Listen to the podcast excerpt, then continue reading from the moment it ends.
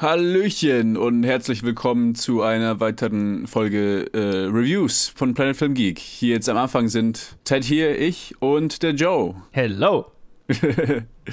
Wir zwei reden jetzt heute noch am Anfang über die erste Episode von Lovecraft Country, die man auf HBO und Sky sehen kann, glaube ich. Du hast auf Sky angeschaut, yes. oder Joe? Ich habe es auf Sky geschaut, ja. Mein Sky-Account wurde endlich mal wieder für was benutzt. Ja. ja, das ist sehr gut, sehr gut. Diese Show, ich wollte gerade nachschauen, ich habe gerade das IMDb offen. Ja. Und dann wollte ich gucken, okay, created by, aber wo, wo ist das ja. denn? das ist, also, wenn, wenn, du die normale Übersicht aufhast, da ist äh, Creators, wo Directors normal ist. Und das äh, sind Ma Ma Misha Green und Jordan Peele, falls du die suchst. Ah, nee, bei mir steht es bei Writer. Da, bei, bei, mir steht nur Writers statt Creators. Okay. Ah, steht äh, in, in Klammern Creator, ja, Misha Green und Jordan ah, ja, Peele. okay, okay. Genau. Ja. Und hier haben wir in den bis jetzt ähm, Hauptrollen Jonathan Majors, Journey Smollett und Courtney B. Vance. Alle schon am Anfang sehr gut dabei. Natürlich wird jetzt, ist es eine Mystery Show, oder ich weiß nicht, ob, die ob ihr schon äh, Trailers zu dieser Show gesehen habt, aber auf jeden Fall wird es äh, interessant und es werden auch noch weit, einige weitere interessante Charaktere noch auftauchen. aber ich glaube, die drei, oder zumindest Jonathan Majors und Journey Smollett so als auch potenzielles ähm, Love-Paar werden hier der Fokus von dieser Show sein. Ja, Lovecraft Country, kann man sich ja vorstellen, was es geht. Es wird ein bisschen so eine Beziehung zu Lovecraft hat, hat diese Show. Basierend auf einem Buch, was ich äh, bis, bis gestern nicht wusste, was aber ein Freund von mir dann erwähnt hatte. Und dann habe ich mir auch direkt bestellt, weil, weil, ich die erste mhm. Episode so gut fand. Ich gesagt, okay, dann, das lese ich auch gleich, weil er gesagt, ja. er hat gesagt, das Buch war exzellent. Ich so, okay, dann werde ich das auch mal mir holen. Genau. Er spielt in den 1950ern in den USA im Süden. Und zwar, da, da, da kommt auch das Green Book vor, in so einem Laden, das, ja, das was wir kennen aus, aus dem Film. Und Jonathan Majors ist unser Hauptcharakter. Die Show fängt richtig skurril an, in, einem, in einer Traumsequenz von ihm, die richtig crazy ist. Ich glaube, das, das, können wir mal spoilen, weil es einfach nur die erste Minute von der Show ja, ist. Ja, er wacht halt aus, es sieht aus irgendwie wie World War II, aber es stellt sich dann später raus, dass er halt ein äh, Koreakrieg-Veteran ist. Das heißt, er ist im Krieg. Und dann sieht man so, okay, für die ersten paar Sekunden denkt man, okay, es ist so einfach so, ein, so eine Kriegssequenz.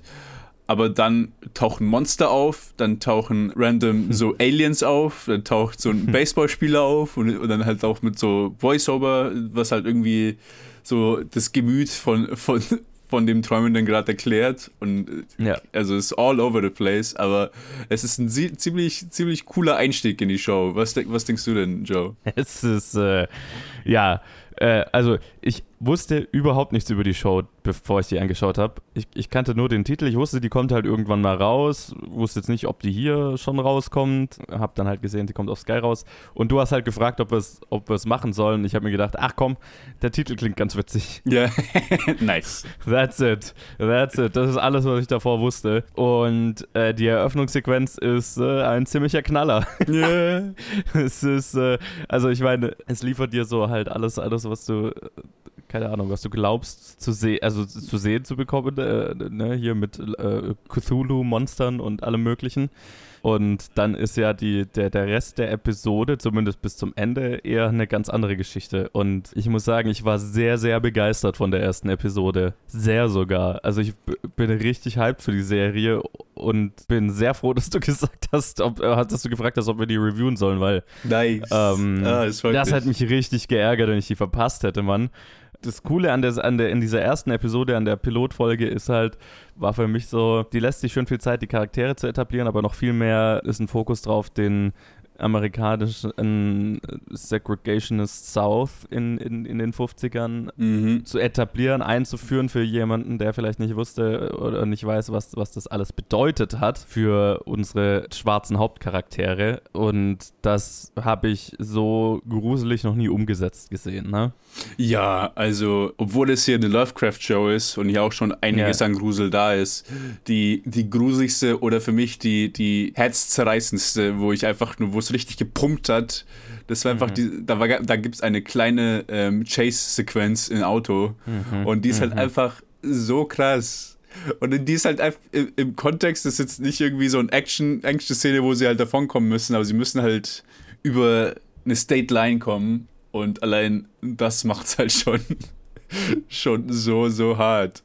Also das ja, war ich meine, so die erste schöne Szene. Episode heißt ja auch Sundown, ne? Also der Genau. Titel der ersten Episode ist Sundown und das ist, worum es in diesem Chase geht. Und ich, mir war das Konzept von einem Sun, von einer Sundown-Town bewusst, aber so Gedanken darüber, was das dann genau bedeutet hat, habe ich mir nie gemacht. Und also für alle, die es nicht wissen, im, im, ja, in, in manchen Gegenden in den USA in den 50ern gab es sogenannte Sundown Cities und dann hier ja auch, äh, was war es dann, Sundown County, oder so? Ja, genau. Ähm, was halt bedeutet hat, dass Afroamerikaner nach dem Sonnenuntergang nicht auf der Straße unterwegs sein durften. Sonst hat, war, war es quasi legal für die Polizei, die zu lynchen. So krass. Das ist halt, holy fuck. Ja, es ist so heftig. Und, und diese Art von Spannung, also mit, mit diesen, äh, mit, äh, Gott, jetzt kommen, die- kommen die Wörter nicht in den Kopf. Ähm, mit diesem Level von halt, äh, von Risiko ist, Mhm, ist, sind mhm. wir halt da. Und das ist so gut umgesetzt. Also das, ich war wirklich so mitgerissen an dieser, äh, in diesen Szenen da. Weil die halt Ja. wirklich die Gefahr halt so eindeutig klarstellen. Und halt auch immer diese Parallele gleich ziehen mit im Prinzip, dass das Leben schon so, so gefährlich ist für schwarze Amerikaner mhm. im Süden. Abgesehen von Supernatural Shit, das mal kommt, äh, das mal kommen könnte, ist schon von vornherein ist das schon eine, äh, eine Sache um Leben und Tod, da Ja. überhaupt da durchzugehen, also durch diese Staaten zu fahren. Also es ist Ja. extrem krass. Es gab eine kleine Anspielung, dieses kleine Büchlein, man sieht das Green Book. Mhm. Und allein diese Gefahr, halt, wie es halt wirklich war in, diesen, in den 50ern, wo halt Leute wirklich, also wo man halt um sein Leben fürchten musste, wenn man halt da durchgefahren ist, wird halt so stark gezeigt. Und dann im Vergleich zum Film Green Book, der das halt auch alles ein bisschen verharmlost auf eine Mhm, gewisse mhm. Weise, Ja, ist es halt schon dann so ein Ausrufezeichen direkt in der ersten Episode, das so, das so darzustellen. aber hallo. Ja. Ähm, wir haben noch, glaube ich, noch gar nicht gesagt, was so die Story ist. Also es geht um einen äh, jungen schwarzen äh, Veteranen, die, wie du ja schon gesagt hast, gespielt von Jonathan Majors, der am Anfang der Episode äh, zurück in seine alte Heimatstadt kommt, wenn ich das richtig verstanden habe, weil sein Vater verschwunden ist. Mhm, ja. Und er ist eigentlich auf der Suche, also d- d- d- er begibt sich dann auf die Suche nach seinem Vater zusammen mit Journey Smollett, die, die du schon angesprochen hast, und Courtney B. Vance spielt den Onkel, der mitkommt. Richtig? Ja, genau. Ja, genau. Und sie müssen halt tief in Lovecraft Country äh, rein, wo, wo er sich angeblich aufhält in einer Stadt, die auf keiner äh, äh, Karte verzeichnet ist und so weiter, weil er hat ihm, er hat seinem Sohn quasi einen Brief geschrieben, was einen Hinweis beinhaltet und es ist halt, also nicht nur ist es halt irgendwie mysteriös, das Verschwinden und die Gegend, in die er verschwunden ist, nee, es ist halt auch einfach nur extrem, extrem rassistische Südstaaten. Südstaatengegend, ähm, was so eine ganz eigene Gefahr mit sich bringt. Und ähm, die Kombination ist Killer. Die ist, also schlechter Wortwitz, aber ähm, also wirklich Pun Unbewusst. intended. Ähm, die Kombination ist richtig gut, weil du allein dieses Mysterium so, okay, der Vater verschwindet und wir müssen in diese, dieses extrem feindliche Gebiet, um ihn wiederzufinden. Allein das hätte ja schon eine super spannende, war schon eine super spannende Show, weil über die, den Großteil der Episode ist ja nichts Übernatürliches oder nichts äh, äh, Außergewöhnliches da irgendwie drin, außer halt dieses Drama und der extrem rassistische Süden. Und dann kommt am Ende der Episode ähm, kommt der übernatürliche Shit dazu. Und wir spoilen nicht, was es ist. Aber holy fuck, wie geil war, war das denn bitte? So, mein, ich habe die Episode hat es tatsächlich geschafft bis zu diesem Punkt, dass ich einfach vergessen hatte, dass es ja irgendwie, also ja, um Lovecraft und so weiter geht. Äh, ich war einfach in diesem Drama drin. Und ähm, plötzlich eskaliert die Episode halt hart. Und der, das Genre, mein, mein Genre-Liebhaberherz ist einfach nur vor Freude im Viereck gesprungen. Es war glorios. es war fantastisch. Und Ah, ich ja, bin Mann. so fucking hyped für den Rest der, der, der, der, also für die nächste Episode, weil halt, was ein Einstieg. Hm. Was ein fucking Einstieg. Und dann habe ich noch gesehen, ach ja, hier, ich, wie gesagt, ich wusste nichts über die Serie und dann habe ich gesehen, okay, J.J. Abrams hat die mitproduziert und Jordan Peele. Und ich war ja schon immer so, ein- so ein kleiner äh, J.J. Abrams Fanboy, bis er den letzten Star Wars Film gemacht hat.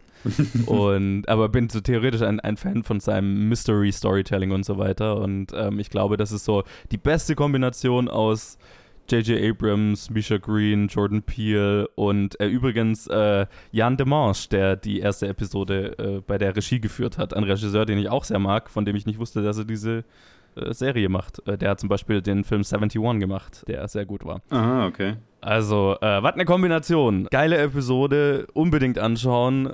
Ich bin begeistert. Kann ich nur mit bestätigen. Also, mir ging es halt genauso. Ich habe es auch vollkommen vergessen gehabt. Ich war voll in diesem Drama drin und auch in diesem, in diesem Thrill, den sie auch schon vollkommen ohne das Übernatürliche schaffen aufzubauen.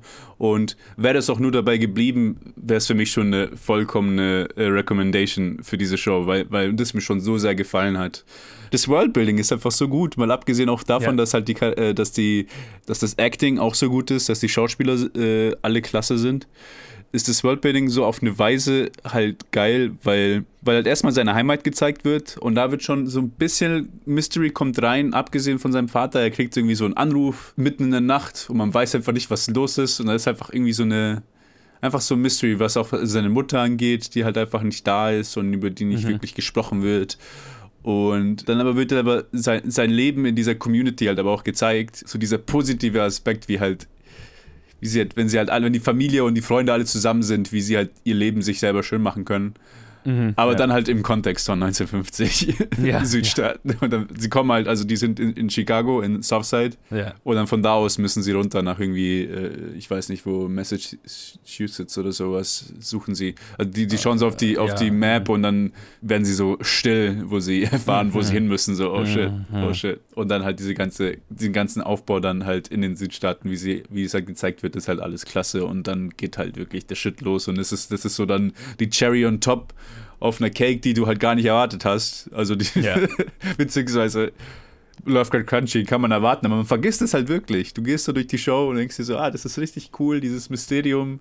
Also es, es kann richtig, richtig gut irgendwie so procedural irgendwie, ich muss jetzt dieses Mystery lösen, meinen Vater finden und sowas. Und dann kommt halt der Shit. Und dann ist es, ich war, ich war halt genauso, ich so, ja, Mann, das ist so geil. What the fuck is going on? Und das Beste ist halt, der Shit fängt an und das Trio, was wir haben, der, die handeln das halt. Mhm. Die gehen halt so, die, die, die sind richtig äh, praktikabel, was das angeht, mhm. wie man damit umgehen muss. Weil sie halt schon, sie sind halt schon von Monstern umgeben, äh, da wo ja, sie rumfahren, ja. so metaphorischen. Uh. Und das heißt, wenn dann kommen echte Dinge und denken so, ja, okay, wir wissen, wir wissen, was hier los ist. Ja, ja. Das ist richtig, richtig gut. Und dann kommt das dann. ist nur eine weitere Sache, die uns umbringen will. Sondern. Ja, ja, absolut. Also ich finde einfach die, die ganze Welt, die da aufgebaut wird, ist, ist, richtig klasse und von mir auch, auch eine vollkommene hier Empfehlung, den anzuschauen. Also holt euch, falls ihr Sky habt, könnt ihr es auch endlich wieder benutzen. Und scha schaut euch, schaut falls, euch diese Show Falls ihr wie ich euch damals Sky für Game of Thrones und dann Watchmen geholt habt und seitdem rumliegen habt, bezahlt und jeden Monat denkt, ach fuck, ich sollte das mal kündigen. Jetzt gibt es wieder einen Grund, das zu behalten. Cool. Nice, ja kündigt das nicht nach dieser Show. ja, genau. Danach, von mir aus.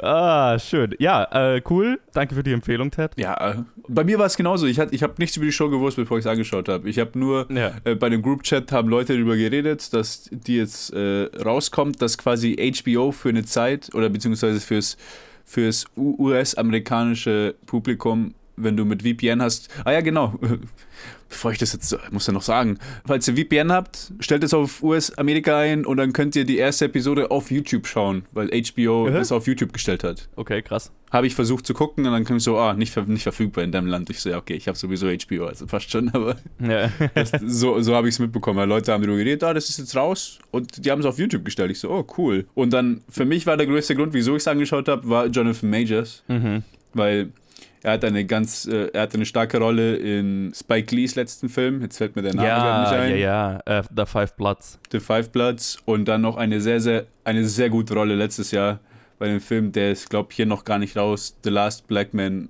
in San Francisco. Mhm, den habe ich auch noch nicht gesehen, ja. Wo, es, wo er einfach phänomenal ist in, in, dies, in diesem Film. Und dann war, ich bin schon ein großer Fan von ihm, von diesen paar Sachen, wo ich ihn gesehen habe. Und ich bin mir sicher, dass er, vor allem jetzt nach dieser Show, wo er, dass er, dass er auch genau weiß, wo er reingecastet werden will und halt die Qualitätssachen sich raus, raussucht. Ja, also ja. der wird eine, eine, starke Karriere vor sich haben. Nice, nice, nice. Ja, wunderbar. Dann äh, würde ich mal sagen, verabschieden wir Ted und holen Luke dazu. Genau. Ich bin jetzt mal weg, weil ich nur immer nur höchstens eine Sache schaffe zu gucken. Aber vielleicht nächste Woche bin ich wieder mehr dabei. Schauen wir mal. Ja, jetzt haben wir ja drei Serien parallel laufen. Ist doch Ja, schön. genau, Dann, das kann man ja irgendwie äh, noch- gro- Viel Auswahl, viel Auswahl. Genau. Dann bis nächste Woche, Leute, und viel Spaß mit Joe und Luke. Und da bin ich und wir reden äh, als erstes über einen neuen Netflix-Action-Film. Äh, ist er so wie alle anderen Netflix-Action-Filme? Wir wissen es. Ihr wisst es noch nicht. Vielleicht wisst ihr es schon. Henry Jost und Ariel Schulman haben diesen Film gemacht. Äh, geschrieben wurde von Mattson Tomlin. Äh, mitspielen äh, tun unter anderem Jamie Foxx, Joseph Gordon-Levitt, Dominique Fishback, Rodrigo Santoro, Courtney B. Vance, Amy Landecker, Machine Gun Kelly in einer kleinen Rolle und so weiter und so fort. Mhm. Und irgendwo springt auch noch Casey Neistat mit rum, was ich ein, äh, ja, äh, die, die YouTube-affinen Menschen werden wissen, wer Casey Neistat ist. Ah, drum, ich wollte gerade fragen, wer? Der, der ist irgendwie so gefühlt in, in jedem zweiten dieser, dieser Action, äh, Netflix-Action-Filme. Ich, ich vergesse immer, Okay. in welchen, aber ich weiß, dass ich ihn schon ein paar Mal gesehen habe im Hintergrund irgendwie. Und diesmal hat er die Rolle von dem Typ, dessen Freundin da mit dem Eis, quasi der, die Frozen Lady. Ah, okay. Mhm, mhm. Der- ah, ja, der okay, Typ. ich weiß, wie er aussieht, zumindest, ja. Genau. Und ähm, inhaltlich geht es um eine neue Droge, die Menschen für fünf Minuten Superkräfte gibt. Äh, es ist quasi für jeden die, dasselbe, die, dieselbe Zusammensetzung, aber äh, je nach Mensch wirkt sie anders, weil jeder Mensch eine eigene Superkraft in sich hat. Äh, soweit so X-Men, allerdings halt äh, ja mit, mit, mit äh, so halt dem Drogenhintergrund. ja. Und wir verfolgen zwei Storylines, im Prinzip so drei Storylines, die sich immer wieder treffen. Zum einen die Storyline von Jamie Foxx Charakter Art, der ähm, ausgebildet zu sein scheint im Kampf und der auf der Suche nach seiner Tochter ist. Dann äh, Frank, ein Polizist, gespielt von Joseph Gordon-Levitt, der äh, anfangs mit Robin, der ähm, dritten Hauptdarstellerin, gespielt von Dominique Fishback, ähm, einen Drogendeal äh, macht. Also er ist Polizist, aber, aber er, er besorgt sich diese Droge, um quasi die, die, ja, die, den Nachteil auszugleichen, den die Polizisten gegenüber den Kriminellen haben, die diese Droge verwenden. Und ich meine, seine, seine äh, Superkraft ist auch ausgerechnet auch, dass er äh, bulletproof wird, was natürlich in seinem Job sehr praktisch ist. Genau. Und dass er irgendwie ein bisschen stärker wird, hatte ich das Gefühl. So. Das, das auch, ja. Genau, und, und die drei äh, versuchen irgendwie, also äh, Robin anfangs noch nicht so, aber die anderen beiden versuchen halt irgendwie äh, diese, diese Drogensache äh, zu beenden oder der halt auf die Schliche zu kommen, rauszufinden, was los ist, woher das kommt, das Zeug und wer denn eigentlich profitiert. Cui bono, Joe, wie fandest du den Film? Äh, ganz in Ordnung. Also, ich mochte den Film, die erste, die, die, das erste Drittel oder so die erste Hälfte des Films, äh, war ich sehr angetan davon, weil ich fand als Grundkonzept war es sehr cool. Ja. Wie diese, also die, die Droge an sich, ne, also es, es wurde immer irgendwie gesagt, es ist ein Superheldenfilm. Ich finde, es trifft jetzt nicht wirklich zu. Es geht halt um Leute, die halt mal Superkräfte haben, aber es hat jetzt nicht so Superhelden, Superhelden-Ding ist da jetzt nicht so viel drin Ja. sondern es hat halt so dieses Konzept von dieser Droge, die äh, auch visuell sehr cool umgesetzt ist und halt so diese, was mir gefällt an dem Konzept ist dieser Gamble, ne? Okay, du kriegst diese Superkraft für fünf Minuten und äh, Mhm. auf jeden trifft eine andere Superkraft zu und bei manchen Leuten ist es halt, äh, die reagieren quasi allergisch darauf und explodieren halt einfach. Das heißt, es ist so, das ist ein gefährliches Spiel, diese Droge zu nehmen. Und ein gewisser Abhängigkeitsfaktor ist ja auch dabei. Das, das Konzept hat mir sehr gut gefallen. Und ich fand auch Joseph Gordon-Levitt und ähm, hier, äh, wie hieß die, Dominic Fishback, deren Dynamik äh, spaßig.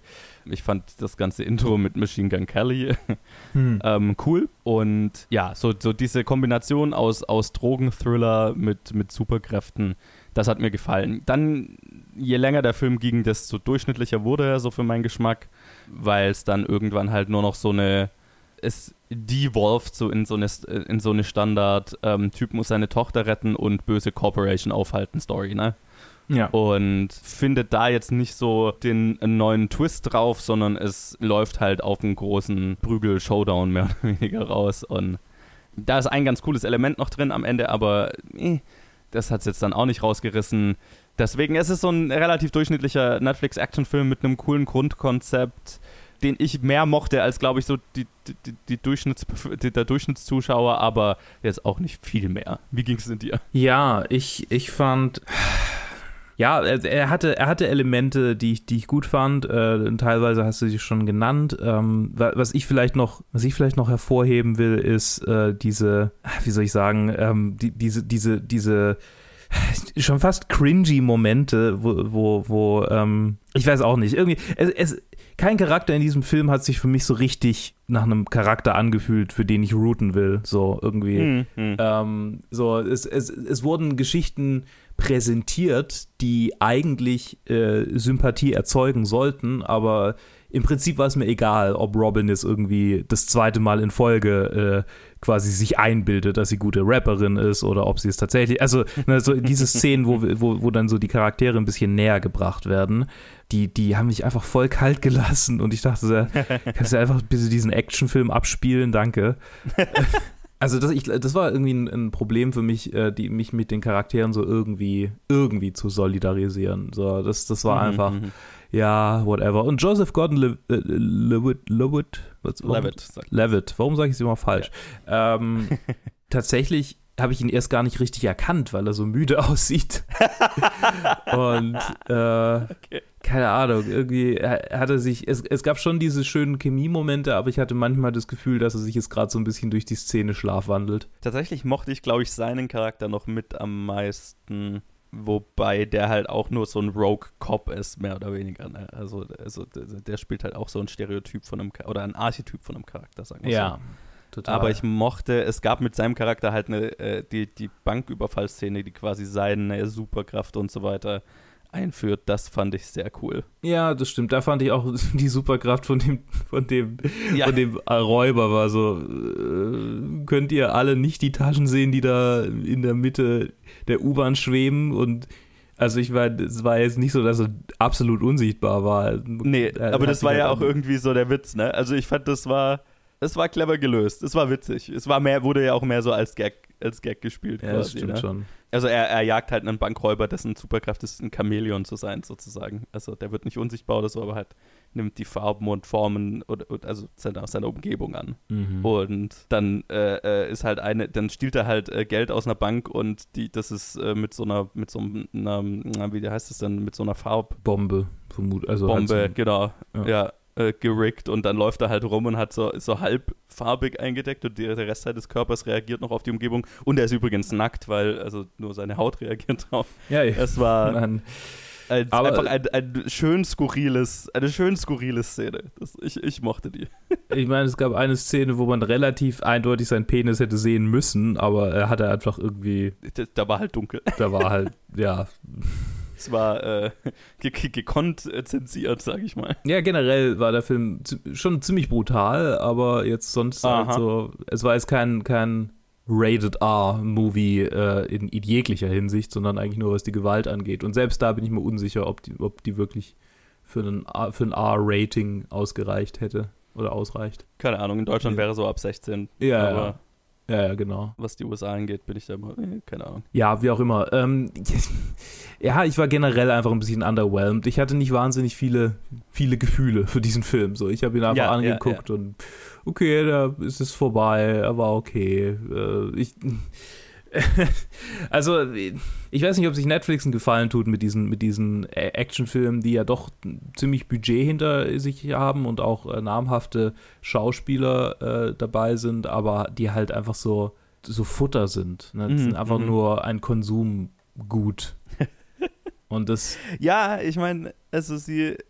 Netflix hat da schon, also keine Ahnung, sie haben, sie haben da so irgendwie ein, ein, ein, eine Nische gefunden, I guess oder eine, eine Formel, sagen wir es mal so. Und die scheint ja schon ganz gut für sie zu funktionieren, weil ich meine, die letzten paar sind ja ein paar ihrer erfolgreichsten Filme nach ihren eigenen Angaben natürlich, aber wird schon was dran sein. Ich meine, irgendwie Old Guard war ja irgendwie der meistgeschaute Netflix-Film aller Zeiten. Tatsächlich. Ja, ist der erfolgreichste Film jemals auf Netflix, also Eigenproduktion oder eingekauft. Verrückt. Ja, also ich glaube, also die, und auch hier Project Power äh, ist auch, äh, wird überall besprochen. Irgendwie auf Letterboxd ist es gerade der populärste Film oder der meistgeschauteste Film halt. Also, die ziehen schon ein Publikum, aber äh, es gibt keinen von denen, der mich bisher so richtig umgehauen hat. Die sind alle ungefähr auf demselben Level für mich. Mhm die haben alle, die haben alle ein cooles Element, ne? Jetzt bei Old Guard war es halt so dieses, dieses, die sind irgendwie unsterblich und halt uralt und was weiß ich, ähm, was halt cool umgesetzt war. Hier ist es halt, hier, hier ist es mehr so ein visuelles Ding, ne? Also hier ist das Grundkonzept halt visuell sehr geil umgesetzt. Mhm. Also da gab es schon, gerade auch, wo er dann Machine Gun Kelly jagt und so weiter, da gab es einfach ja. Das stimmt. Coole visuelle Ideen. Aber auch im späteren Teil des Films. Also es gibt einfach Szenen, die einfach sehr cool visuell umgesetzt sind. Und ich finde auch, da äh, zeigen die zwei Regisseure durchaus, dass sie da ein Händchen für haben. Und bei Extraction war es war's, dieser Warner und die generelle John Wick-artige Action und so weiter. Mhm. Also, die haben alle irgendein Element, das cool ist, aber generell fehlt es den meisten, finde ich, so, im, im, was die Story angeht. Also, die Story ist halt bei den meisten sehr generisch. Story und Charaktere und dadurch bleibt halt keiner so richtig hängen. Und das ist so ein bisschen schade. Ja, weiß nicht, ob ich schade dazu sagen würde. Ich, das so, also er hat mich schon ziemlich kalt gelassen tatsächlich, von daher, äh, ich jetzt nicht in, sowieso nicht sonderlich invested, das war einfach nur, okay, halt ein ja. Netflix-Actionfilm. Ich erwarte ja. nicht viel, vielleicht bin ich auch mit zu niedrigen Erwartungen. Nee, ich bin mit, ich bin genau, glaube ich, genau mit den richtigen Erwartungen reingegangen. Das ist, ist ein Konsumgut, das ich, das ich konsumiere für die nächsten zwei, zwei Stunden fast. Und ja. äh, wenn der dann vorbei ist, dann werde ich nicht arg viel glücklicher oder trauriger sein als vorher. und genau so war es. Ja, ja. ja, das, das trifft zu und es ist wahrscheinlich, äh, wiederhole ich mich da auch, was, was Extraction und Old Guard und so weiter angeht.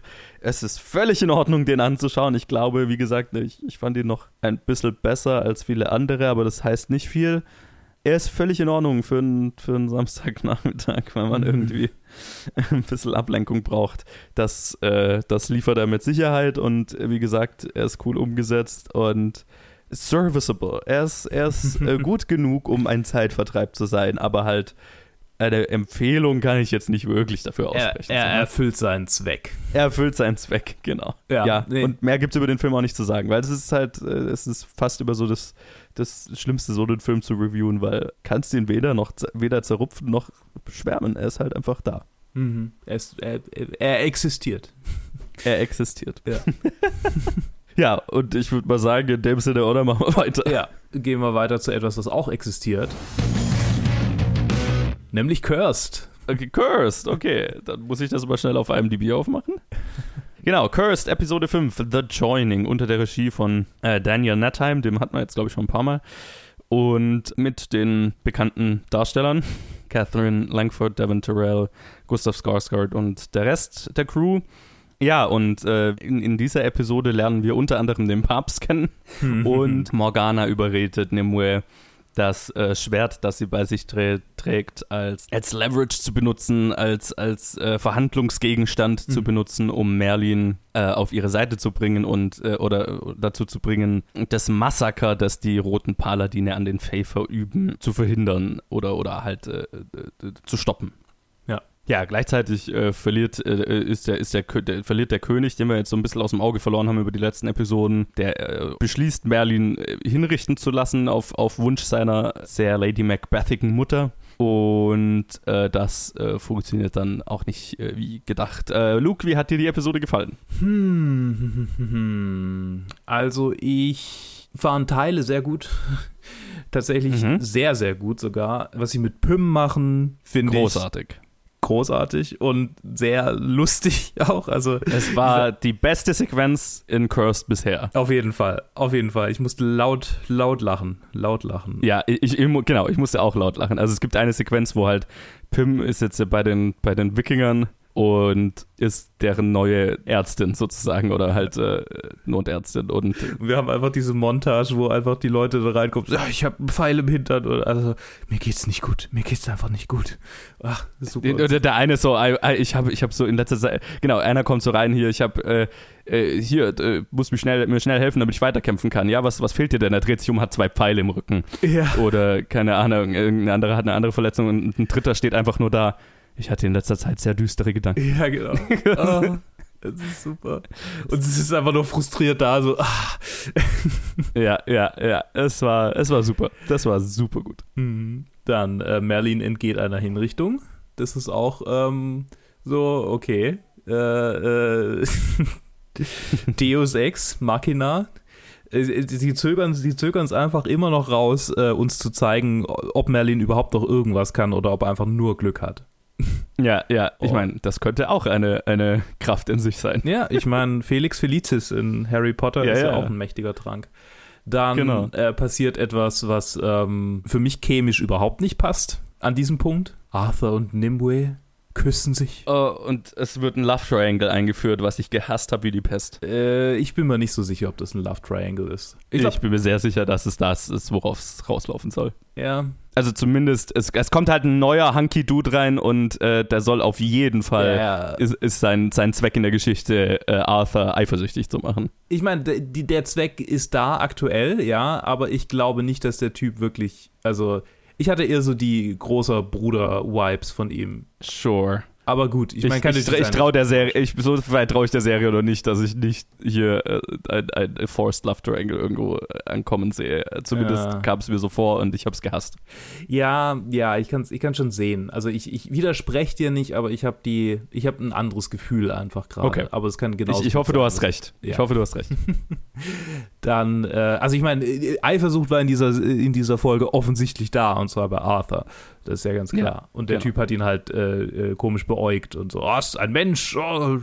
Er ist übrigens mhm. Gawain, äh, was quasi ein, der Name eines der Ritter der Tafelrunde ist. Das heißt, äh, wenn man, ah. wenn es dann irgendwann, falls es zu, ein, zu, zu einer, ähm, äh, zur, zur Storyline von der Artus-Sage hinführen sollte, was ich nicht glaube, dann wäre das quasi einer seiner Lackeys irgendwann, einer seiner Ritter der mhm, Tafelrunde. Mhm.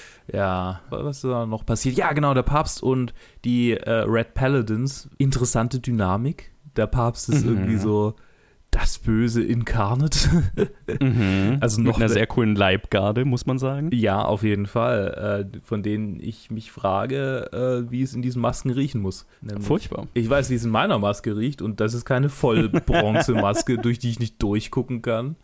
Das ist schon ein bisschen bisschen arg Imperator-mäßig auf, aufgebaut gewesen. Ne? Sehr, ja, ja, ja. Also, ja, ist, also tatsächlich das, ah ja, genau, und, und die Tatsache, dass die Faye halt in ihrer, in ihrer kleinen Enklave da so gefühlt einfach die, die Fest, die, die Feierlichkeiten in genau derselben Größe und derselben Ausgelassenheit feiern können wie, wie normal, wie sonst halt. Ja. Yeah. Das war auch schon so ein bisschen das fühlt sich gerade für mich nicht an, als wärt ihr alle irgendwie hart vertrieben und, und ja. quasi 90 Prozent eurer Population verloren. Ja. Aber, aber gut, ich meine, klar, man, man, ist, vielleicht ist halt so ein Matrix-Moment, äh, wo man im, im Moment des Pandemonium, im, im Moment der, der, der kurz vor dem Ende äh, nochmal noch mal feiern will.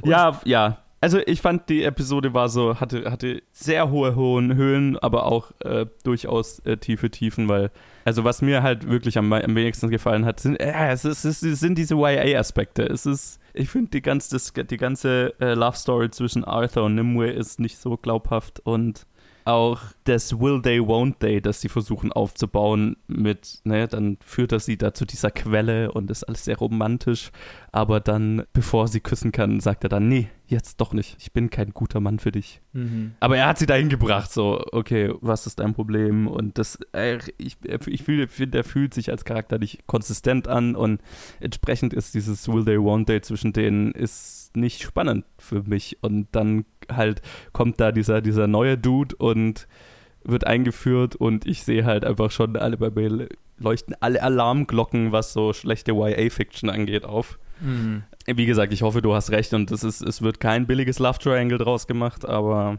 es riecht. Es, es stinkt danach. Es riecht. Es riecht zum Himmel.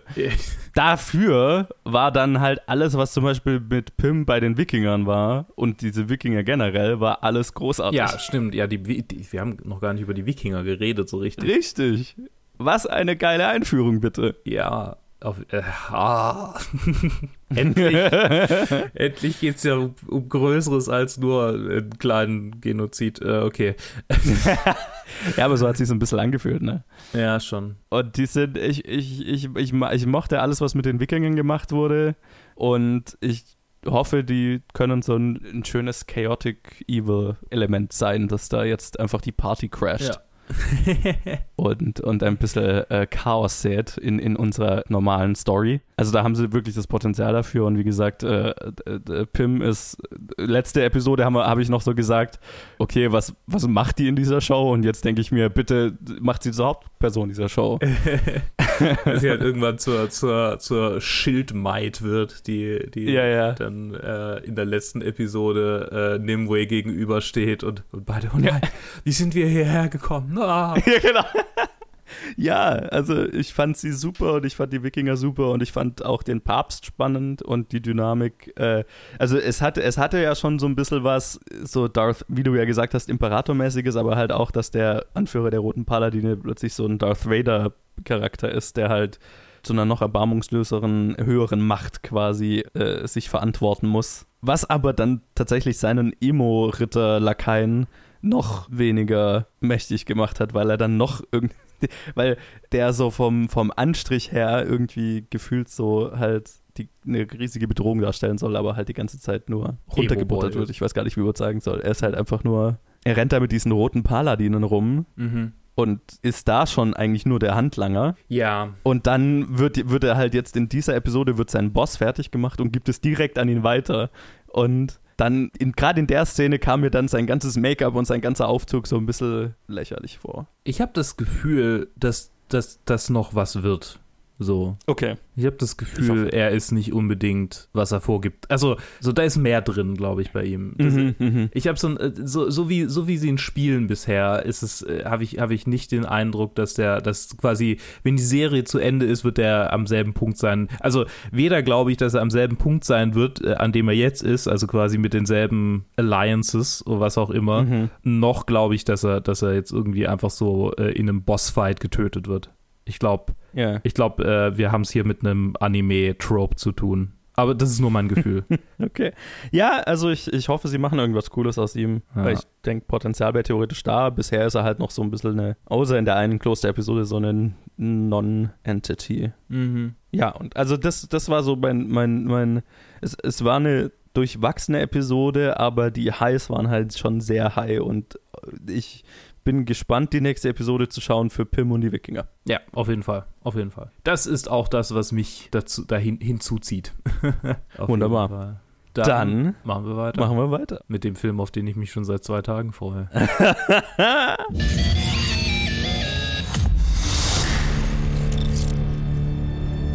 Wir wollen alles über den Mann wissen, für den Sie arbeiten.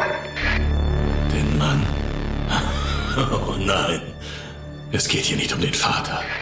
Hier geht es um den Sohn. Artemis Fowl. Du bist groß geworden, Sohn. Und klüger, als ich es mir hätte vorstellen können. Dann nimm mich mit. Ich habe nur noch dich, Arti. Ich muss nur noch eine wichtige Sache erledigen. Die Behörden sind auf einer weltweiten Jagd nach dem bekannten Sammler. Er soll hinter einigen der größten Raubzüge aller Zeiten stecken.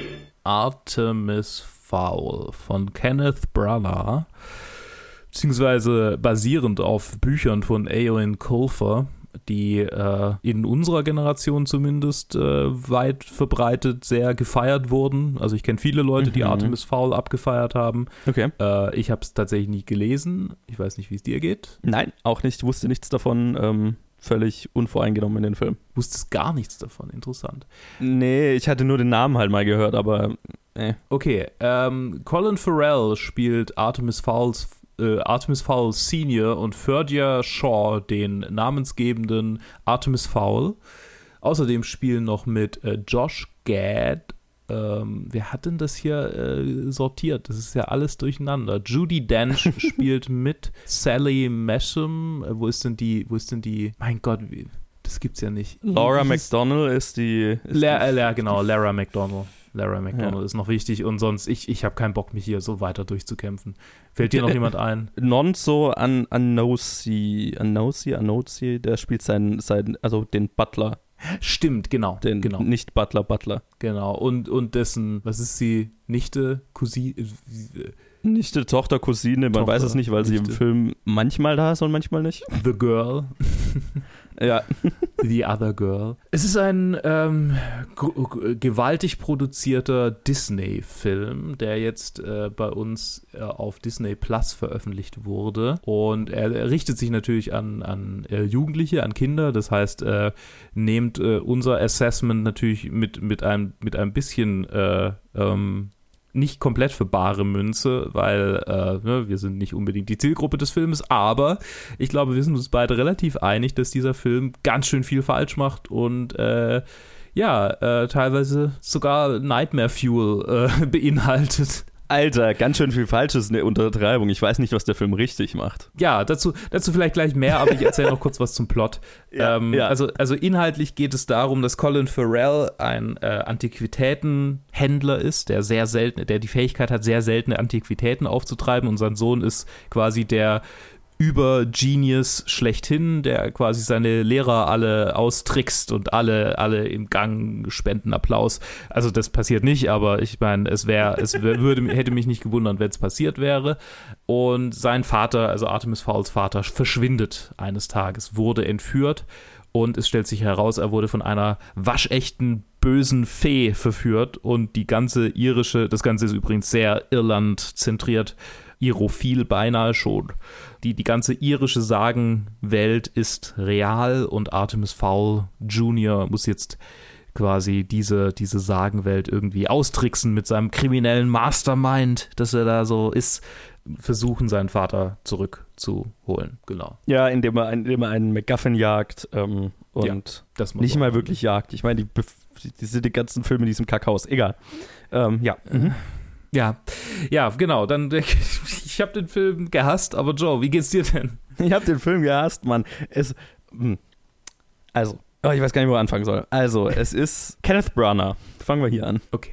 Kenneth Branagh ist ein interessa interessanter Regisseur, der, der ein sehr weites Spektrum an Qualität produziert hat, was seine selbst, was die Filme angeht, bei denen er selber Regie geführt hat, die von legit richtig gut, überdurchschnittlich bis, bis richtig kacke gehen können. Und ich weiß nicht, was hier schiefgelaufen ist. Ich habe versucht, hinterher herauszufinden, ob es da irgendwie schon Berichte über diese Produktion gab oder was hier alles äh, schiefgelaufen ist, aber rausgekommen ist hier ein Film, bei dem ich nicht sagen kann, was für mich funktioniert haben soll, ähm, weil es hat im Prinzip nichts für mich funktioniert.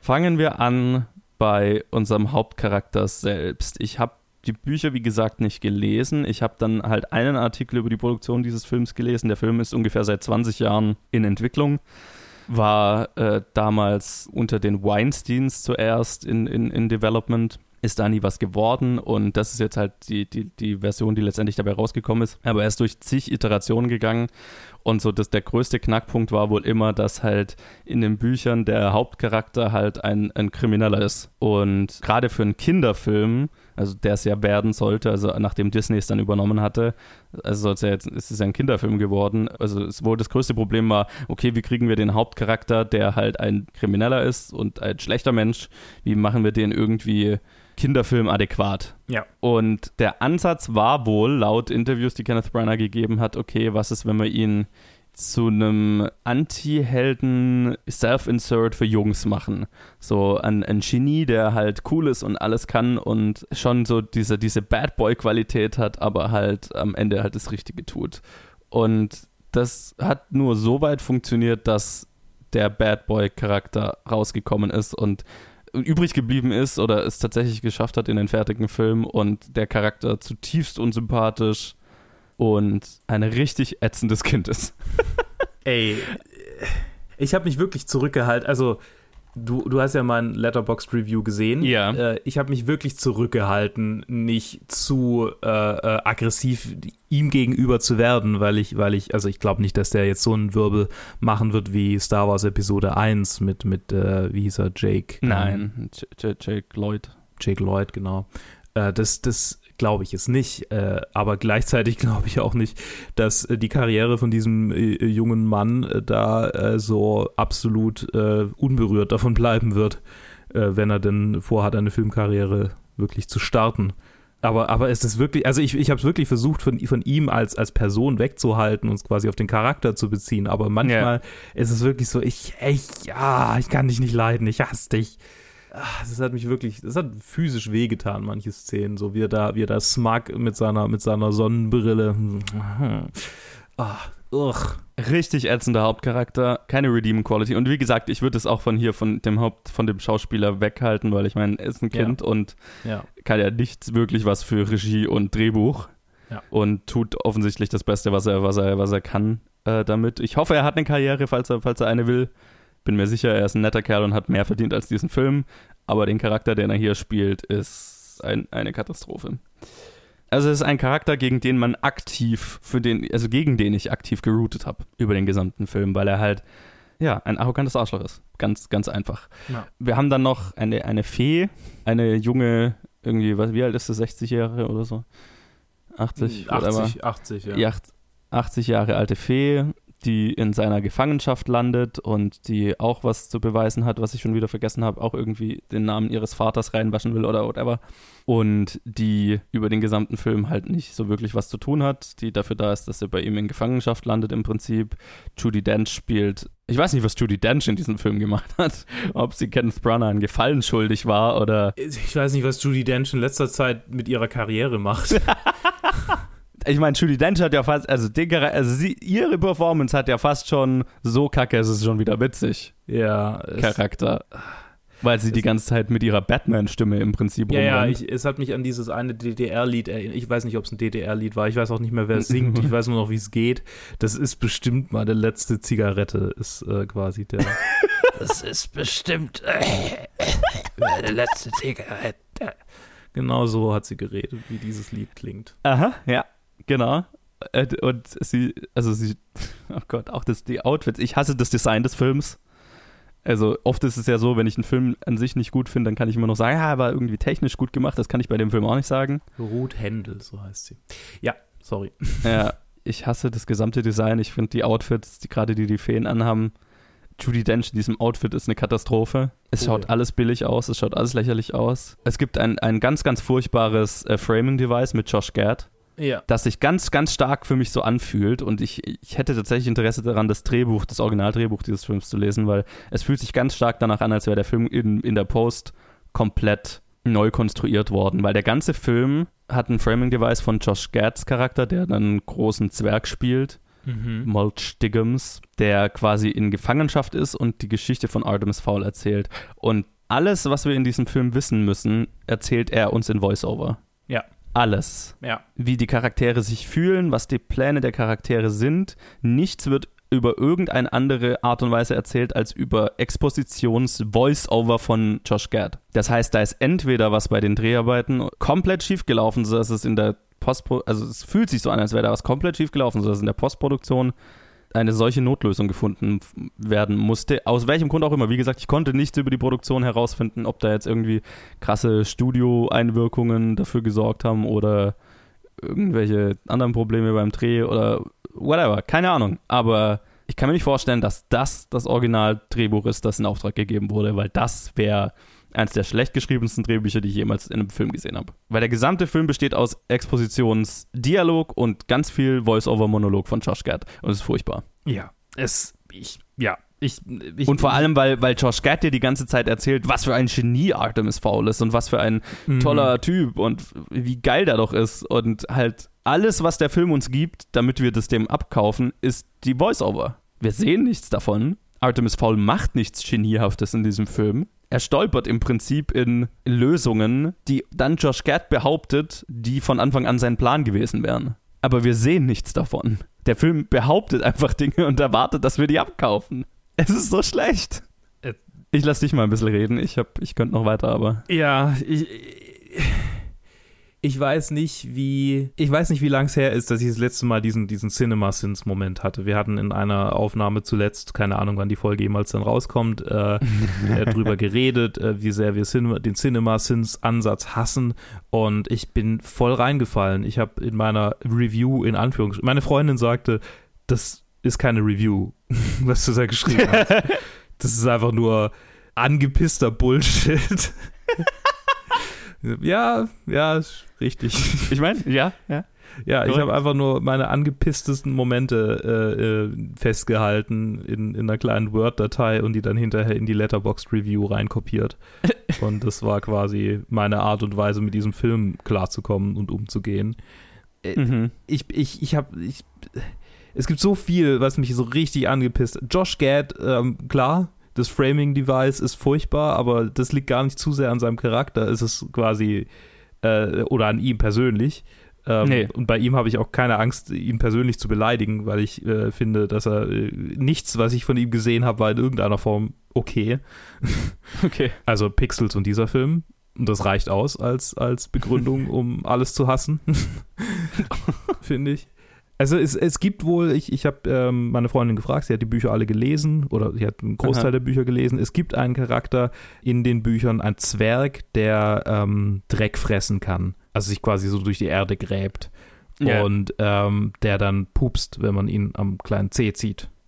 Und äh, quasi diese Püpse sind hochexplosiv, weil er quasi die ganze Energie äh, in, in, in Gas umwandelt in seinem Körper. Right. Und es gibt einfach so, so mega viele so Pseudo-Science-Momente, die cool, also vom, vom, also dieser Time-Stop, den die Feen hier zweimal verwenden und, und äh, ja, quasi, ja, der, der ist eher so eine, so eine Nebenanekdote in den Büchern, in denen dann halt so erklärt wird, wie er, wie er, wie er funktioniert Mhm. Und so quasi wie, wie früher, wie, wie, wie früher der verwendet wurde und wie er jetzt äh, aufgebaut ist, quasi mit dieser technologisierten Gesellschaft der Feen und einfach so quasi dieses ganze, es gibt diese Magie und durch Technologie wird sie es halt noch ein bisschen refined und weniger instabil und, und ne, so. Mhm. Mhm. Und eigentlich gäbe das ja ganz gute Guardians of the Galaxy Vibes, so, ne, mit dieser, mit dieser äh, hochtechnologisierten Zivilisation, die, die äh, weirde Raumschiffe hat und äh, eine ältere Dame als Oberhaupt. Stimmt, ja. ähm, ne, es ist, es ist, und, und dann gibt es diese Guardians of the Galaxy Szene, die ich gerne ansprechen würde, die einfach nur furchtbar ist, äh, in der, in der, äh, jetzt habe ich gerade seinen, seinen Namen schon wieder vergessen. Wie heißt er? Josh, hier, Josh Gad ist, in, ist äh, im, im, im Knast quasi umgeben von ganz vielen Fantasy-Kreaturen. Alle sind in derselben Mhm. Zelle. Sehr Guardians of the Galaxy. Und Mhm. äh, er wird von ihnen bedroht und äh, äh, macht dann dumme Witze und schafft es irgendwie aus der Situation rauszukommen. Das ist so halt eins zu eins einfach die Gefängnisplanet-Szene, die erste. Ja. Aber halt in furchtbar, in richtig schlecht. Ja.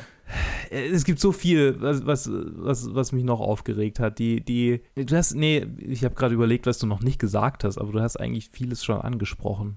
Die, die, die, die ganze Tatsache, dass, dass wir, dass wir quasi so, dass das alles so richtig äh, spannend und neu und aufregend sein soll, aber Artemis halt niemals sein Haus verlässt, ist, ist, ist schon, schon mega anstrengend. Aber ich habe jetzt auch nicht Wer hat sich das ausgedacht? Ein Abenteuerfilm, der komplett in einem Haus stattfindet. Es ist bescheuert. Es ist total bescheuert. Oh, ah. Why? Und stellt sich halt auch noch conveniently raus, dass, dass der MacGuffin, hinter dem alle her sind, im Haus ist. Und natürlich äh, erzählt uns dann Josh Gad, dass das Artemis natürlich schon immer wusste. So, Alter. Weil er, er weiß alles. Ja, ja, weiß er alles. ist Gott. Äh, Ja. Das ist wirklich, wie der Film das verkauft. Du hast diesen kleinen, und ich fand es sehr schön, dass du in deinem, in, in, in deinem Review einen Soziopath genannt hast, weil ich meine, das ist er im Prinzip. Ja. Weil er reagiert halt einfach auf nichts. Er ist halt einfach zu cool für alles. Ja. er er erfährt das erste Mal in seinem Leben, dass, also sein Vater hat ihm irgendwie von Elfen und, so, äh, und Feen und was weiß ich alles erzählt und er fand es halt immer, hat halt nie geglaubt, dass es real ist und dann erfährt er, dass das alles real ist, aber Er rennt da mit seinem äh, selbstgefälligen Lächeln und seiner Sonnenbrille rum, als äh, weil äh, wie das kleine Genie, das er angeblich ist. Und es war natürlich alles Teil von seinem Plan und nichts ist irgend, ihm irgendwie wichtig, nichts hat irgendwie Gewicht und Oh, weißt du, weißt du, was, was, was ich gerade, was ich gerade so, so realisiert habe? was? Artemis Fowl in diesem Film ist im Prinzip Eric Cartman, äh, wie er sich selbst sieht. Ja. Es, äh, Oh mein Gott. ne, er, er, er, fängt, er fängt ja auch eine Elfe. Ja. ja.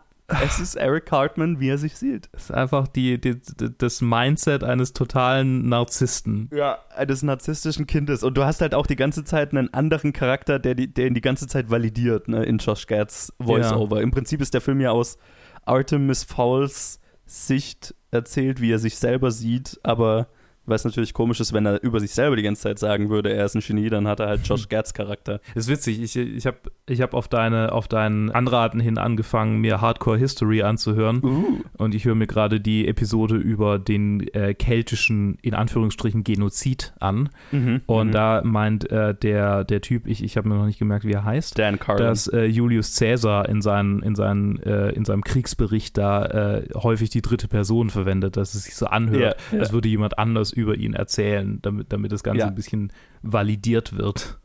ja, ja, ja. Das ist genau das. Ja.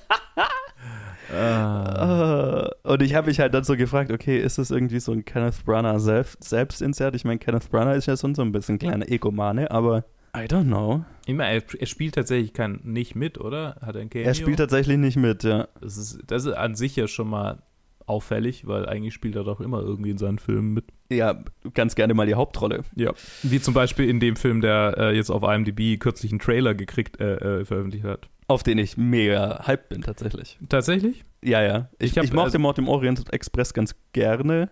Ah. War jetzt nicht umgehauen davon, aber ich stehe auf Murder Mysteries und Okay. ich stehe auf den Stil und den Cast und ich bin gespannt. Da kann, das kann jetzt mir auch Artemis Fowl nicht vermiesen. Ja, keine Ahnung. Ich meine, ich, ich, ich mag ihn einfach nicht. So, generell. Mhm, mhm. Also äh, Kenneth Branagh, nicht Artemis Fowl. Also Artemis Fowl mag ich auch nicht, aber also nur den Film. Also Gott, ich ah, heute ist irgendwie so ein negativer, äh, negativ an, angehauchter Review-Tag. Es ist Ey, das äh, Beste, was ich diese Woche gesehen habe, ist Lovecraft Country und das habe ich schon besprochen. Der Rest ist, also Ja. Warren Unnes wird auch noch gut, aber Spoiler. Spoiler Alert. Aber die Filme waren Ja. richtig mies bis, äh, Ja, äh, äh, fasst ganz gut zusammen. Ja, ich will eigentlich auch nicht mehr wirklich über diesen Film reden. So, ich, ich, nee, man könnte jetzt irgendwie noch die ganzen einzelnen Elemente ansprechen. aber da könnt ihr auch einfach mal eine Letterboxd Review lesen. Äh, Das würde ich tatsächlich sehr empfehlen. Es ist eine sehr gute Review. Es Wenn ist keine auch Wie Review. deine Freundin, wie deine Freundin recht hat, keine Review, sondern ein das äh, durchgeknallte Schreiben eines, eines Menschen, der bei diesem Film durch die Hölle geht. Aber es fasst es sehr gut zusammen. Eine Sache, die ich noch erwähnen muss, ist äh, die weirde Tochter slash Nichte von seinem Butler, Ja. die halt einfach über mal plötzlich da ist Mm, und so in, eingeführt wird, als wäre sie jetzt einfach noch ein anderer kindlicher Hauptcharakter und dann über den Großteil des Films verschwindet und gelegentlich mal auftaucht. einfach Noch so eine Sache, wo ich mir gedacht habe, der Film muss doch im, im, in der Postproduktion komplett zerhackt worden sein und, und das muss doch eine Notlösung sein, weil das hat doch keiner so konzipiert. Das kann Ja. ich mir nicht vorstellen. Da muss irgendwas gravierend schiefgelaufen sein und ich will eine Doku darüber, was hier passiert ist. Ich verlange eine Doku. Ja, es, weil es klingt, der Film, wenn du den schaust, er wirkt auf mich wie ein Film, bei dem die Entstehungsgeschichte und das Desaster dahinter wahrscheinlich zehnmal interessanter ist als der Film selber. Weil da, ich, kann, da, ich kann auf keinem Auge sehen, dass irgendwie das von, vom Anfang an der Film ist, den die Leute machen wollten, weil das. Es, es fühlt sich einfach zu sehr nach einem Flickenteppich, nach einem Frankenstein-Monster von einem ausgeweideten und zerrupften Original an. Und äh, das ist jetzt am Ende, was wir, was wir gekriegt haben. Und es ist nicht gut in irgendeiner Hinsicht. Es, ich bin, ich habe nichts hinzuzufügen. Äh, Es, es ist furchtbar, vielleicht der schlechteste Film, den ich dieses Jahr gesehen habe. Es ist für mich definitiv der schlechteste Film, den ich bisher gesehen habe. Ja. Prost. Prost. Überleitung. So, ich mache wieder eine IMDb-Seite auf, weil ich heute gut vorbereitet bin. Hm, ich habe aber dafür schon die, die Titel. Das sind nämlich Ah zwei. ja, dann äh, mach du das doch schon mal, ja. Genau, Warrior Nun, Episode 4, Eccles Ecclesiasticus, auf Deutsch Jesus Sirach, ähm, 26,9 bis 10. 26,9 ist auf Deutsch, Moment, ich, ich lese jetzt einfach immer die deutschen äh, Sachen vor, die englischen könnt Ja, ihr ja. nachgucken, wenn es euch interessiert. Die lüsterne Frau verrät sich durch ihren Augenaufschlag, an ihren Wimpern wird sie erkannt. Und 2610 gegen eine schamlose verstärke die Wache, damit sie keine Gelegenheit findet und ausnützt. Aha. Ich bin auch ein bisschen verwirrt. Das kann ich jetzt tatsächlich das erste Mal nicht so ganz mit der Episode Ja, zusammenbringen. vielleicht ein bisschen. Foreshadowing, ich weiß es nicht. M- Ist, ist damit die, die Nonne, die sich jetzt als böse herausgestellt hat, gemeint? Ich, Weil sie lüstet nach Macht? das kann gut sein, ja. Das, ah, ja. So vielleicht? Ja, das, das, ich meine, klar, es ist nicht in dieser Episode so krass groß. Ja, doch, in dieser Episode ist es ja auch groß mit der, mit der, äh, mit der, mit der bösen Techno-Lady, wie heißt sie? Ähm, hier. Gillian Salvius. Gillian Salvius, genau. So, die, die hat ja auch einen lüsternen Augenaufschlag in Bezug auf äh, das Portal zu Himmel oder Hölle oder was auch immer sie da bauen will. Ähm, und Ava äh, sieht dem Leben lüstern entgegen. Und es gibt ja quasi auch eine, eine Szene, in der sie sagt, äh, dass sie jetzt, dass sie es frei ist, zu tun und zu lassen, Ja. was sie will. Und in, aus, aus Sicht der katholischen Kirche ist eine Frau ja lüstern in dem Moment, in dem sie sagt, hey, Indem sie äh, frei ist. lass mich doch mal denken. Ja, genau. Richtig. Traurig, aber wahr. Ähm, die Re Episode ist unter der Regie von Agnieszka Schmoczynska, die wir letzte Episode schon hatten. Und es geht, äh, oder es geht weiter mit äh, Ava, die ja letzte Episode am Ende beschlossen hat, ja, ihr könnt mich mal, ihr Nonnenorden, ich werde keine Nonne. Und in dieser Episode zuerst zu ihren, ihren in Anführungszeichen Freunden zurückfindet, aber dann feststellt, dass die sie auch nicht haben wollen, weil, weil ja in der letzten Episode die böse Technotante da bei ihnen war und sie bedroht hat. Und dann beschließt sie halt mit, mit dem einen Typ, äh, der auf sie steht und auf den sie so ein bisschen steht, ja komm, wir, wir hauen ab und machen was Neues. Zeitgleich übernimmt der Kardinal, der schon vorher etwas, ja, suspekt äh, war, den Nonnenorden von äh, dem, dem Priester, den, der da ja ganz nett war. Und äh, beschließt, ja, wir waren zu ethisch bisher, oder? Ich mein, also, äh, sagt er natürlich nicht so, aber ja, er, er, er, will den, den Orden wieder in die richtigen Bahnen lenken, wie er das sieht. Und äh, das beinhaltet unter anderem, dass er die Nonnen losschickt, um bei der, bei Chilean Salvius äh, das Divinium zu klauen, das sie ja hat. Und er baut auch die eine Nonne, deren Name ich vergessen habe, Sister Lilith. Sie heißt Ja. auch noch Lilith. Ja, ja, gut. das ist äh, sehr, sehr on the nose. Get it? äh, baut er, also er baut auch sie auf, weil sie ja theoretisch die nächste Erbin des Halos gewesen wäre und sagt ja, ja, ja, also diese, diese neue, die das Halo da hat, ähm, die verdient es ja offensichtlich nicht und es, es ist durchaus moralisch vertretbar, Unmoralisches zu tun für das äh, größere Gut sozusagen. Also Mhm. hol dir doch deine Halo zurück und wenn sie nicht will, dann bring sie halt um. Und äh, damit, ja, was du ja schon vorhergesagt hattest, was, wo ich mir tatsächlich nicht sicher war, ob es eintreten wird, aber äh, sehr zufrieden bin, dass es tut. Die Kirche ist doch böse. Ey. Ey, Luke, wie hat dir die Episode gefallen? Ich äh, fand, fand, fand sie okay. Äh, ich, sie hat mich nicht mega vom Hocker gehauen. Was ich schön fand, also diese, diese ganze Heist-Szene, wo die Nonnen da eindringen in die, in die Techno-Farm, die war ziemlich cool. Die, die, die Storyline von Ava in dieser Folge war halt ein bisschen low-key, Ja. nachdem sie äh, bisher eher, eher so im, im Zentrum stand. Also wir erfahren jetzt halt eher so was, was, was, was noch so passiert. Oder was, was ist passiert, während sie, während sie abgehauen ist. Tatsächlich äh, unüblich für Warrior Nun. Ich kann mich gerade gar nicht so richtig daran erinnern, wie diese Folge geendet hat. Ich werde es nicht spoilen, aber ich sag's dir und schneid's dann raus. Ah, ich kann mich wieder erinnern. Okay, ich, ich erinnere mich wieder. Ich erinnere mich wieder. Ja, mit, mit äh, und so. Ja, genau. Ja. Mhm, mhm. Ja, okay. Ein Äh, sehr dann- spannendes Ende. Ein sehr spannendes Ende. Ja, stimmt. Wie konnte ich das vergessen? Ich habe die Folge tatsächlich vor ein paar Tagen schon angeschaut, deshalb bin ich da ein bisschen Ja, Ja. Ähm, ja sonst, also ich tatsächlich, ich habe erstaunlich wenig zu dieser Folge zu sagen, muss ich sagen. Nichts hat so richtig, also äh, manches fühlt sich auch ein bisschen nach Wiederholung an, dass sie quasi zu dieser Gruppe wieder dazukommt und, und quasi dieser Moment so, hau ab hier, so, das fühlt sich an, den hatten wir doch schon mal, den Moment. Und auch, dass die, dass die äh, eine ähm, da für sie Kleider aussucht. Übrigens eine Transfrau, habe ich rausgekriegt. Habe ich mir äh, schon fast gedacht, aber ja. ja, genau. Also ich habe es mir auch gedacht und dann dachte ich, hm, das will ich jetzt wissen und habe es gegoogelt und es ist tatsächlich die erste Transgender, äh, das erste Transgender-Model äh, irgendwie in, in Brasilien gewesen. Ah, okay. Äh, Argentinien, Entschuldigung, Argentinien, Argentinien. Oder, oh Gott, ich habe alles falsch gesagt. Vergesst es, vergesst es. Äh, Sie, sie, ist, sie ist Model und sie ist Transgender und sie wurde gescoutet und vielleicht habe ich es. Ja. Ich finde, der Kardinal sieht nicht aus wie ein Kardinal. In dieser Folge äh, dachte ich mir, der sieht, der, der sieht eher aus wie ein Boxer. Und ähm, das hat mich an die, äh, an die Mon an den Monty Python Sketch erinnert, in dem äh, quasi ein Kardinal und ein Atheist darüber diskutieren sollen, ob es Gott gibt oder nicht. Und äh, dann löst sich quasi diese Diskussion, dieses Forum auf in einen Boxring, wo dann der Kardinal in die eine Ecke geht und der, der Atheist in die andere und dann fangen sie halt einfach an, äh, äh, oder nee, ich glaube, es ist Wrestling, was sie machen. Ich glaube, sie ringen dann. Sie boxen gar Ich weiß gar nicht mehr so richtig. Aber, aber es war halt wirklich so. Und, und man sieht halt von vornherein so, dass beide halt richtig bullig und durchtrainiert sind, so dass sie halt einfach nicht aussehen wie ein Kardinal und wie ein, wie, Ja, ja. wie ein Philosoph, ein Denker. ähm, ja, und so äh, daran erinnert mich tatsächlich Kardinal äh, Duretti ein wenig. Ach ja, jetzt habe ich jetzt jetzt weiß ich wieder, was ich vergessen hatte. Diese diese ganzen Flashbacks zu ihrer zu ihrer Kindheit und äh, quasi Ja. zu ihrem Aufwachsen und worin es kulminiert. Das fand ich wiederum sehr cool und ich glaube, äh, ich hatte wenig zu sagen, weil ich vergessen hatte, was ein Großteil der der äh, Folge ausmacht. Das, das ist jetzt, äh, ein, ein zufriedenstellender Moment, wenn auch ein ziemlich fieser. Also, ich meine, das ist alles übel.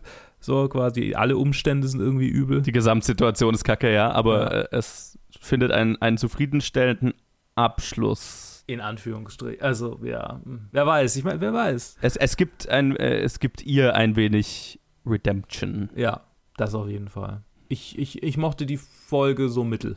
So. Ich glaube, ich mochte sie noch ein bisschen mehr, aber ja, es ist definitiv eine Übergangsepisode. Ne? Es ist die Episode, in der wir jetzt das, das Setup für die, für die, ja, die nächsten paar Episoden zumindest halt äh, setzen. Ne? Ähm, der, der, Konflikt zwischen Ava und den Nonnen wird halt jetzt aufgebaut. Und Mhm. austragen wird er sich jetzt ab der nächsten Episode, worauf ich ja sehr gespannt bin.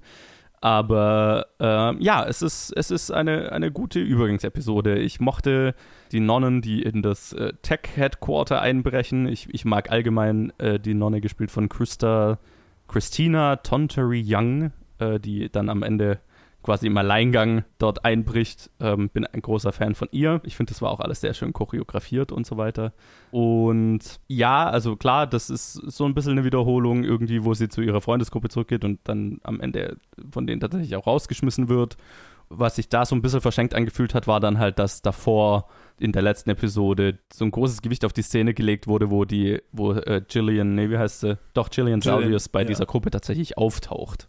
Aber es führt im, im Prinzip am Ende nur dazu, dass sie sie halt rausschmeißen. Das war okay, ähm, aber ich, ich war tatsächlich voll dabei, was jetzt sie mit dem Typ, wo sie mit dem Typ hingeht und ich habe den beiden gewünscht, dass sie zusammen abhauen. Weil ich finde, die beiden sind ein sehr charismatisches Duo. Also ich mag die beiden sehr und auch die Beziehung zwischen den beiden. Die ist für mich sehr authentisch und ähm, da, da, da fieber ich tatsächlich mit. Da, das ist tatsächlich lustigerweise, Kirst und Warren haben einfach Parallelen.